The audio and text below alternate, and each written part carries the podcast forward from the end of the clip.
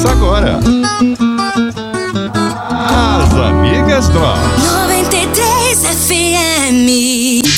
Mulherada abençoada é com a gente mesmo no ar da 93 FM ou no ar das plataformas de streaming ao redor do mundo, ao redor do planeta. Portanto, bom dia, boa tarde, boa noite, Mariana Menezes. Bom dia, boa tarde, boa noite. Toda vez que a gente faz essa introdução, eu acho que a gente tá muito chique. Toda vez eu falo isso, porque realmente, streaming, né? que coisa, né? Mundo, bom dia, boa tarde, boa Aonde noite. as amigas não estão? Não é? Não sei. Quem tá ouvindo a Tudo é gente? lugar. Aonde? Não tá um negócio assim? É muito chique. E esse negócio de ser chique? A É. gente hoje tá com alguém ao nosso lado que tá vindo. Quer dizer, não é tão longe, mas é um pouquinho longe, não é? É. Ah, é? É. E é. eu tô assim muito feliz de tê-la aqui pra conversar com a gente, porque ela tem uma experiência assim, que eu acho que a gente vai ficar babando. Eu acho. Ela vai Quem dar é uma tá aula pra Vai gente. dar uma aula? Quem uma tá com a gente, aula. Mari? Germana Mateus. Missionária! Essa tem história pra contar. Não tem? Muita. Ah. Essa é meia hora de podcast, tem certeza? É, não, acho que tem uns três vai dias aqui. um pouquinho mais, Três é dias, isso. tá? Prepara aí. Senhora Germana, bem-vinda às Amigas Drops. Muito obrigada, é muito bom estar aqui. Sou- estou logo ali, né? É. Logo ali na Amazônia. Como a gente costuma brincar, um Brasil dentro do outro. Com Né? Mas é uma grande alegria estar aqui, poder conhecer, compartilhar, né? E poder falar daquilo que Deus tem feito. E é aí que eu quero que você conte pra gente, né, Mari? É, Quem já é a missionária Germana Matheus? Conta pra gente. Germana Mateus. Germana Mateus é uma mulher que ama a Deus acima de qualquer outra coisa, né? E tomamos a decisão de viver uma vida para a glória de Deus. Eu e André, meu marido, somos dentistas por profissão. E há quatro anos nós abrimos mão de viver os nossos sonhos para viver os sonhos que Deus tinha para nós. Nós somos naturais de São Paulo e agora estamos na Amazônia, trabalhando com povos E ribeirinhos. vocês moram lá? Nós moramos lá. Nós moramos lá. Lá com o pessoal ribeirinho? Sim. Que Nós, decisão, hein? É. Largar São Paulo, né? Não é? Assim, Hoje a gente coordena ali a região norte, então nós temos 107 missionários naquela região. E a gente usa a nossa profissão como uma ferramenta, um instrumento para abençoar, cuidar daquelas pessoas e, acima de tudo, né, sinalizar o reino de Cristo. Sabe que eu sou curiosa, né? A gente começa a pensar. Como é que você e o André chegaram a esta conclusão? Porque assim, Marcela, Deus me chamou, mas até. é, Deus, Deus chama, e até a gente entender que Deus chama. Então, mas foi uma decisão como essa. E que é fora as como a questões burocráticas, não é que fácil. deixar São Paulo e ir para Amazônia. Por isso que eu perguntei aqui, gente. É na população ribeirinha? Aliás, o que que é a população ribeirinha? Conta para quem tá ouvindo a gente, para o pessoal conseguir entender o tamanho dessa decisão. É, a Amazônia compreende 59% do nosso território nacional. É Hoje estima-se cerca de 37 mil comunidades ribeirinhas. Existem comunidades ribeirinhas que ficam a 20 minutos de Manaus, mas existem comunidades ribeirinhas a 30 dias de Manaus. E eles são ribeirinhos porque eles ficam na beira do rio, Porque é eles vivem à beira do rio. Aham. Né? Eles vivem de caça, da pesca. A grande maioria dessas pessoas em total isolamento. É, a maioria das pessoas de uma comunidade ribeirinha nunca foram até Manaus. Alguns não conhecem carro, não tem energia elétrica, não há, tem água potável e, o mais importante, né, não conhecem o amor de Cristo. Gente, é uma realidade completamente. Um Brasil é, é, dentro do outro. é, é surreal. É E uma coisa pra que gente você- é alguma coisa que é meio que impossível, porque você tira isso aí, você que tá acompanhando a gente aí no, no- através do nosso podcast, que às vezes a internet cai e você fica nervoso. Né? Pois é. Ah, o 4G, o Wi-Fi tá nervoso. Então, a decisão que a Germana e o André tiveram é, que tomar diante de Deus, ou, ou, na verdade, que tomar não, eles é, concordaram com a vontade de Deus para a vida deles, é uma decisão daquelas de coragem. E a gente está falando de um povo que realmente não vive só à margem no Ribeirinho, é à margem de tudo o que a gente compreende como sendo modernidade, né? Sim. Na verdade, a gente ali se depara com uma realidade que eu, particularmente, desconhecia. Né? Eu sempre amei missões, amei conhecer tudo o que está acontecendo, mas quando nós chegamos ali, a gente se deparou com uma realidade que eu achava não existir dentro do Brasil. Quando a gente pensava em campo desafiador, a gente pensa né, em África, em- mas não dentro longe, do né? Brasil. É. né? Tão perto da gente. É, aí você se depara com uma realidade onde as pessoas vivem o isolamento. E ali na Amazônia, o, o que nos chama a atenção não é pobreza. Porque as pessoas vivem muito simples, mas não passam fome. Né? Tem a caça, tem a pesca. Conseguem comer daquilo que é. Exatamente. E estão acostumados com aquilo, né? Então não sentem falta daquilo que pra gente é normal. Claro. Consideram A- normal, né? aquilo. Exato. O padrão Exatamente. de vida é outro, né? É, A completamente necessidade é diferente. outra. É, então, mas o isolamento, né? Você encontrar crianças sem acesso a nada, sem acesso à educação, sem acesso a médicos, você ter o dinheiro para um remédio, mas você não ter onde comprar. O remédio não chega. Não, não existem farmácias, não existem médicos, não existem dentistas. Nós passamos por uma situação onde o último médico e dentista havia ido lá 12 anos atrás. Então, crianças com menos de 12 anos Nunca tinham nunca tinham visto. dentista. Para vocês terem ideia, eles entravam para olhar pra gente, para tentar entender o que nós estávamos fazendo ali. Aham. Uma pergunta curiosa que Hum. veio na minha cabeça agora. Existe escova de dente, pasta de dente, essas coisas simples? Para glória de Deus, nas comunidades onde nós atuamos hoje, sim. Só tem porque vocês atuam. Porque porque nós- a junta de missões... Exatamente. Porque senão não Os sabem nem o que é, né? Não. De repente. É, alguns lugares nós chegamos a entregar a escova e a criança ou um adulto nos perguntar o que eles fariam com aquilo. Porque não sabia usar. Porque nunca usaram. Né? Imagina um lugar onde as pessoas vivem basicamente de farinha e peixe. Quando tem o peixe, né? É, então, assim, tudo aquilo que a gente vê como simples, às vezes a gente lamenta, né? Porque levou um mês para marcar uma consulta com um especialista, ou porque no posto eu preciso chegar às 5 da manhã para um atendimento médico. E a gente encontra mães que navegam por dias para conseguir um atendimento. E vão muito felizes. E vão felizes, porque é a única possibilidade. Então, ali nós conseguimos entender a real é, necessidade e como a nossa profissão e a nossa vida podia de fato fazer a diferença na vida de outra pessoa. Não é o dinheiro, né? Hoje nós não ganhamos um centavo por atendimento, mas a gente consegue entender que através do atendimento nós podemos mudar a história de outras pessoas. E isso hoje é a razão da nossa vida. E como é que foi esse start, assim? Vou deixar São Paulo e vou pra Amazônia. Nós fomos a uma viagem, a primeira viagem do barco. Nessa viagem, eh, as pessoas entravam na fila para esse atendimento eh, e eu atendi um garoto, uma média de 12 anos, com dor e sem ninguém para assinar por ele. Eh, eu anestesiei aquela criança, eu tirei o dente dele, porque não tinha outra coisa para fazer. E quando eu terminei, eu recebi daquele menino um abraço tão apertado e um sorriso tão largo, como se eu tivesse dado para ele o maior presente que ele já tinha recebido. Naquele momento, né, de uma forma muito clara, Deus disse aos nossos corações, né, que aqueles a qual ele amava estavam sofrendo e o que é que nós estávamos fazendo para mudar essa história. Nós retornamos para casa. Nós fomos em várias outras viagens naquele ano mesmo, até o momento que nós entendemos que é, a nossa vida não era mais importante do que a daquelas pessoas e que nós podíamos ser instrumento de Deus para alcançar. Algumas pessoas às vezes nos questionam a respeito, vocês não vão conseguir fazer tudo, mas nós não queremos fazer tudo. Nós queremos cuidar daqueles que Deus tem nos dado. Então, se o nosso objetivo para ir à Amazônia for alcançar um, Que seja feito. que seja feito, né? Como a Bíblia nos diz, uma vida vale mais que o mundo Isso, inteiro. Isso. Então, hoje o nosso desejo é que Deus use as nossas vidas para abençoar. E Deus é tão bom, né, que há alguns anos atrás éramos só nós. Hoje Deus tem levantado outros dentistas, médicos, enfermeiros com essa mesma visão.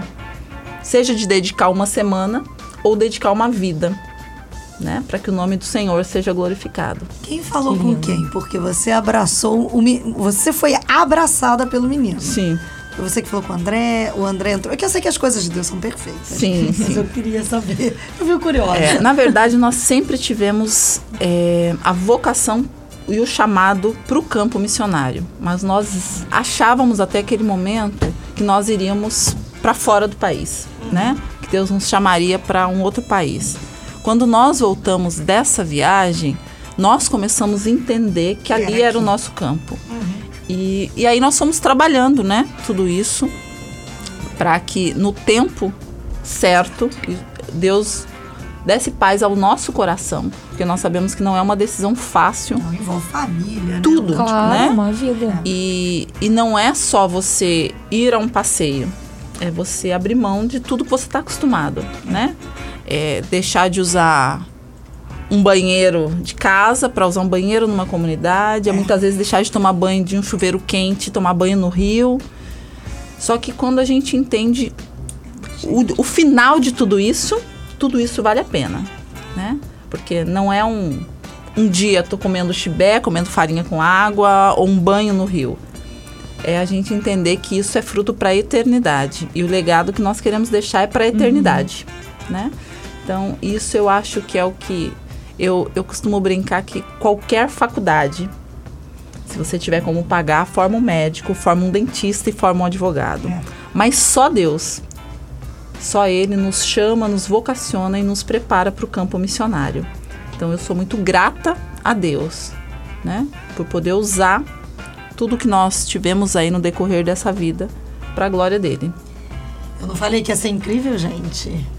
Olha, a presença de uma mulher incrível aqui com a gente.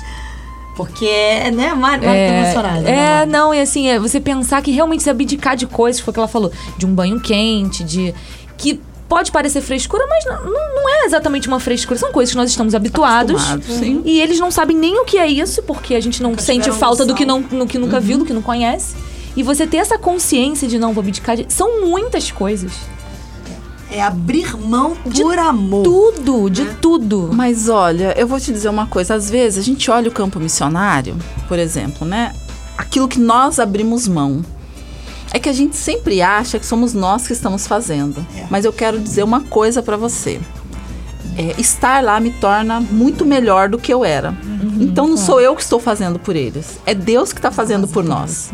Então isso eu acho que o reino é assim, né? É. Então essa contramão do reino de, de dar é melhor que receber, de quanto mais você dá, mais cheio você tá.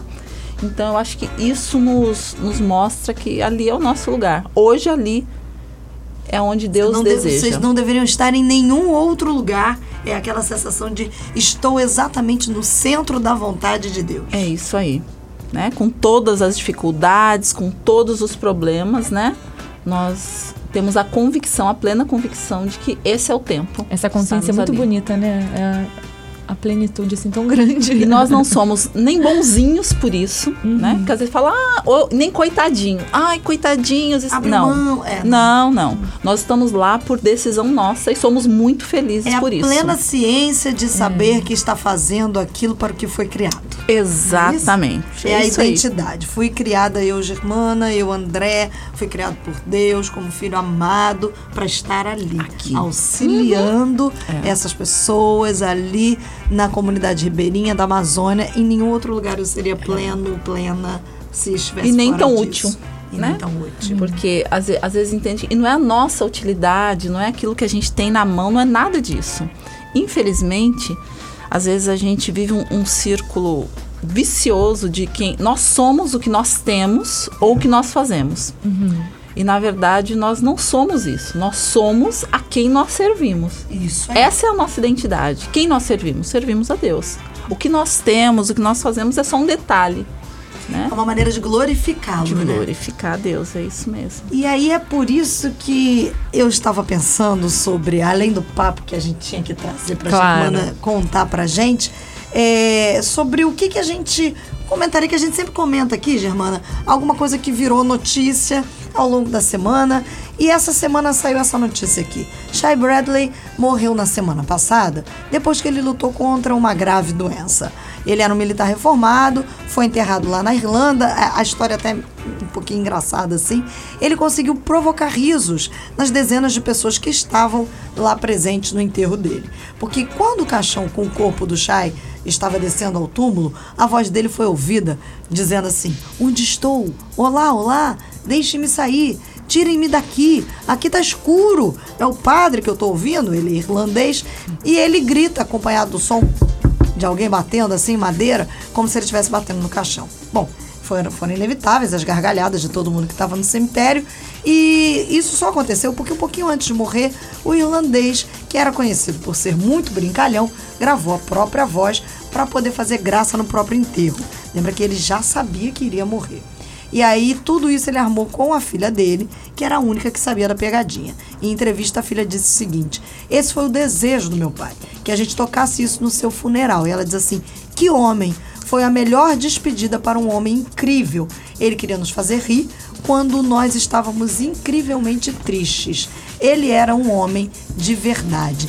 E aí, a pergunta que surge daqui é: como é que a gente não perde essa capacidade de sorrir, mesmo quando a gente está no meio da dor? Porque, vamos lá, o, o, o Shai Bradley, sabendo que iria morrer, ele podia ficar com raiva, poderia ficar com ódio da vida, com raiva da sombra, mas ele resolve fazer graça para deixar a graça como a marca dele em vida até mesmo após a morte.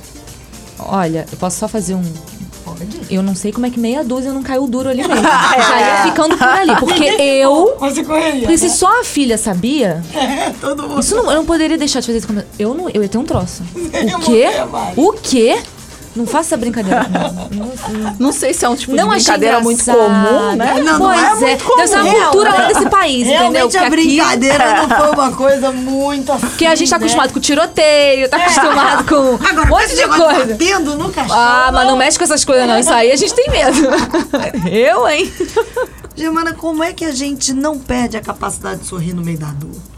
Não é, não é muito fácil, né? É. Mas eu acho que quando a gente consegue entender alguns propósitos, eu acho que é natural a tristeza, é natural a gente, às vezes, existem tempos de choro e tempos Claro. de riso, né?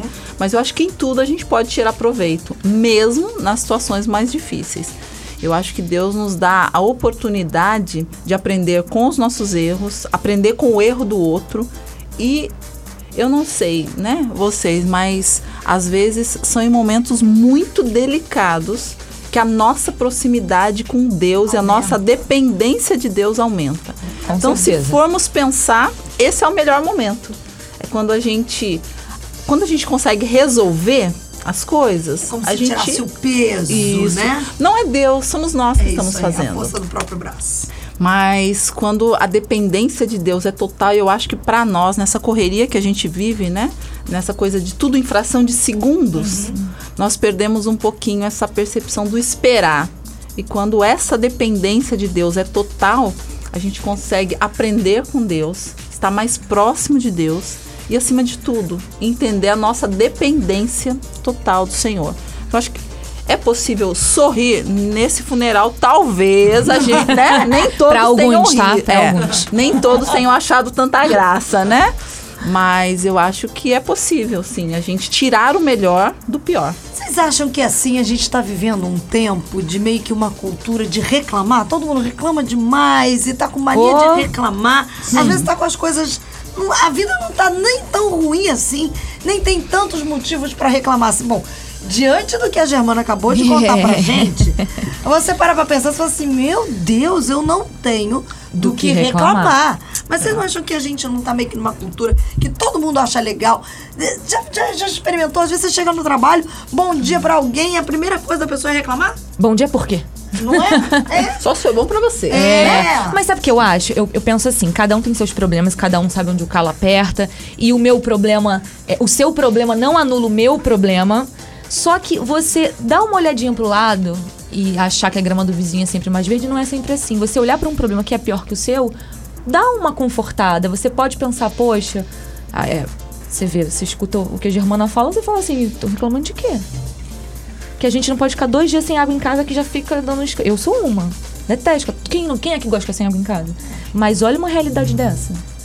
Aí você pensa, caramba, do que, que eu tô reclamando? Não anula o meu problema. Mas você bota a mão na consciência e pensa, obrigada, Deus. né? E quando a gente reclama, na verdade, a gente não resolve o nosso, cria mais um, né? É. A gente tem, eu acho que a gente tem nas nossas mãos é, o poder de abençoar ou tornar o nosso ambiente Ainda mais pesado. ainda pior. É. Então, o problema já está ali. A gente já vai ter que resolver de qualquer forma. Né? Então, ao invés de criar mais um, com a reclamação, que a gente possa olhar e, e mesmo em meio ao problema, poder trazer o melhor dele. E ninguém tem culpa daquilo que a gente está passando, né? E é aí, a partir desse tipo de pensamento, que é capaz é, da gente, a gente consegue ter a capacidade de colocar a nossa dor no bolso e acabar se preocupando com a dor do outro. Por que, que eu falo isso? Porque aqui nesse texto, por mais que o cara tenha sido brincalhão e tal, tal, tal, bom, é, saber que você tá chegando ao fim da sua vida não é uma coisa Não é muito agradável. Não é fácil. Certamente ele tinha as dores dele Claro. e os questionamentos dele. Se é que ele também não tinha até dores físicas. Uhum. E aí ele resolve pensar o seguinte: bom, eu vou tentar amenizar um pouquinho esse momento da dor da minha família, dos meus amigos. E, e como é que é isso? É a partir desse pensamento que você falou, Germana, que a gente resolve colocar a, dor no- a nossa própria dor no bolso e dizer assim: não, vem cá, vem cá, vou orar com você. Sim. Vem cá, eu tô com você. Vamos, vamos guerrear junto. É, pra gente, eu acho que isso, na forma literal mesmo, né? Por trabalhar com a dor do outro, a dor física. Porque vocês passam por isso É. todo dia, né? Muitas vezes a gente se pega em uma situação onde nós não estamos bem. Você não está bem fisicamente, ah, dor nas costas, dor de cabeça, mas você vê a necessidade do outro, né? Então, nesse momento, muitas vezes a gente tem que realmente falar, olha, coloca o meu guardadinho aqui e, e Deus é, é perfeito em tudo, né? Então, nesse cuidado, eu creio num cuidado que quando você cuida do outro, Deus cuida de você. E esse cuidado é mútuo. Então, muitas vezes, sarando a dor do outro, nós estamos curando a nossa também. Seja dor física, dor emocional. No campo missionário, muitas vezes a gente não tem como olhar para nós mesmos. É viver, né? Gálatas 2:20. Vivo não mais eu, mas Cristo vive em mim, né? E, e às vezes é viver, olhar e entender que nós não somos o centro das atenções. É difícil. É difícil, não é? sim. É difícil. E Isso é uma luta diária. Não é você tomar uma decisão hoje e falar, olha, agora a partir desse momento. Não, é uma luta todos Todo os dia, dias. isso que eu pensei. Né? E não é uma luta que nós vencemos sozinhos. Isso só aos pés do Senhor. Então, esse, essa intimidade que nós falamos de estar com Deus, porque se a gente for pensar num campo, nós temos todos os motivos para voltar atrás, mas nós temos um motivo que nos mantém firme todos os dias. É. E eu entendo missionário, não aquele que sai de casa e vai para a Amazônia ou para a África. Eu entendo que a nossa missão é onde nós estamos. Então, o campo missionário que nós estamos nesse momento é onde? Deus te plantou. É a Amazônia ou é a minha casa? Né? Teu trabalho, a tua faculdade, né? E a luta não é maior, nem lá e nem aqui, né? Ela é diferente, mas é todos os dias. Todos os dias a gente abre mão de algo para que o nome do Senhor realmente seja Glorificado. glorificado. né? É uma experiência, né? Não consigo nem imaginar. Porque você fica pensando assim. Qual o momento de maior dor que você pode contar pra gente, que talvez, se, se você puder falar, claro, né? Que você colocou a sua dor no bolso, de repente você e o André juntos, e viram, se depararam com uma dor ainda maior.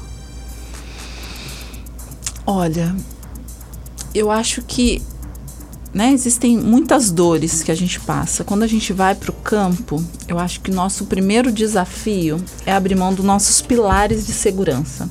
Família, a igreja. Aliás, sua família aceitou bem? A Sim. família de vocês aceitou? É que assim, a família não entende por que nós tomamos uma decisão como essa. Né? Porque Essa é a pra família, verdade. de repente pode achar assim, ah, é uma decisão muito radical, né? Nós temos É. dois Pensa. filhos. E os nossos têm filhos estão em São Paulo. São dois Eita! homens, né? E, então, assim, é você abrir mão de, de cuidar, estar com aqueles que são seus para cuidar daqueles que você que o precisa ir. Senhor colocou ali. Mas essa decisão do deixar não é deixar casa, não é deixar emprego, não é deixar shopping, é você deixar os seus pilares de segurança. Aí você se depara com um lugar onde você não conhece ninguém, onde você não tem vínculo com ninguém. Eu acho que isso é o mais difícil. Então, abrir mão disso, mas Deus vai te dando uma nova perspectiva daquilo que é família e reino. Né? você refaz alguns laços no Senhor. É. os laços daquele que você vai cuidar, é Deus colocando pessoas para cuidar da gente, né? É, então isso é, é perfeito e muitas vezes é inexplicável, né? Esse, esse, esse, esse volta, vínculo, né? esse vínculo. É, é você se sentir em casa onde você estiver, não sendo sua casa. É uma ação divina. Que lindo isso. Porque a nossa casa hoje é para onde Deus nos mandar. É. E aí ele prepara isso, mas não é fácil. Eu acho que a maior dificuldade Nossa. é você deixar os nossos pilares de segurança. Aquilo que estava na nossa mão não está mais. Você vai, para onde você vai amanhã? Não sei. E é uma luta que vem todo dia na cabeça? Vem, né? Sim, Porque sim. vocês deixaram os filhos e, e, e, e pais, sim. e família. Vem de vez em quando, vem aquela coisa todo dia, né? Na verdade, todos os dias. É uma luta constante, né? E, e essa, esse viver para Deus é uma decisão diária e muitas vezes uma decisão de minuto a minuto. Todos os dias eu decido viver isso. Que também é uma decisão é. que todo mundo que está ouvindo a gente tem que tomar todo dia. Sim, é isso? sim. Seja no trabalho, em casa, para estar aos pés do Senhor, para abençoar aqueles que estão à sua volta, é uma decisão diária. É, gente, tem que ter coragem. E olha, Germã, tem muita gente que fala de muitas mulheres de coragem, não é isso? É, mas esse mas a gente tá tendo essa... prazer de conhecer uma mulher de Deus de coragem. Nossa. Porque fazer a vontade de Deus, a gente tem coragem, né? Tem que ter coragem. Pois é, né? Porque, porque, muita gente fala, né, Marcela, que quer fazer a vontade de Deus, mas aí quando aparece, e aí, pra, ter, pra dar o primeiro passo? É. Falar é fácil, executar é que. Eu costumo brincar que eu falo que é vida com Deus não é Disneylândia, né? Uhum. Vida com Deus é faca na caveira. É. é sangue no olho esse negócio. Eu sou líder de adolescentes, eu falo pra é. eles, é. Entendeu? É faca na caveira, todo dia uma decisão. Disneylândia é outra coisa, todo dia é uma guerra. Não estamos a passeio, né? É, a gente não tá no mundo a passeio, não. A gente é. tem um, estamos uma em guerra. missão, uma uhum. chamada e a gente tá em guerra. Então, ó, você que tá acompanhando em casa, aguenta firme aí. As coisas podem não estar do jeito que você imaginava, o que você queria. E você tá reclamando, tá frustrado, porque acha que a sua dor é a maior do mundo.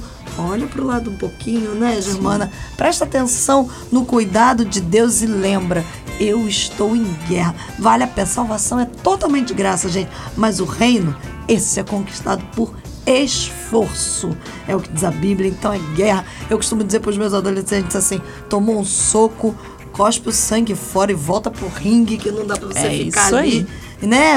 É, chorando, é. tem que cuspir tem sangue tempo fora não. e voltar pra guerra, né? Assim? É isso aí. E numa guerra, os soldados mais experientes, né? Tem é. que ser os guardadores dos, dos outros. Dos outros. Dos menos experientes. É isso, é isso mesmo. Aí. Por isso que, ó, na guerra eu vou levar a Germana junto. Tá pensando que, ah, Você é, não é boba? Ah, e guerra já tá fazendo índio com a gente, que já Já começou, aqui, ó, querendo, ó. Acabou. Porque o, índio, o índio é de ah, lá, Germana. É. Aí, ó, nosso sonoplasta que pois acompanha é. a gente. E que fez um trabalho incrível. Gente, isso tudo que ela falou vocês têm que correr pro YouTube. Agora que a gente tá tão moderno, né? Tá em tudo que é lugar. Não, no, aqui no, no podcast, no podcast também, da 93, é verdade, é verdade. você consegue, joga lá Amazônia, você vai ver, vai ouvir, vai ouvir em áudio. Isso. E pra ver em vídeo, porque tanto no áudio você vê o trabalho, você ouve o isso. trabalho de edição sonora do índio. E na, no, YouTube. Com, no YouTube, com vídeos, você vai ver o trabalho de edição. E olha, ficou maravilhoso. maravilhoso. Porque é muito bom, é que nem um livro. Você Sim. lê e imagina.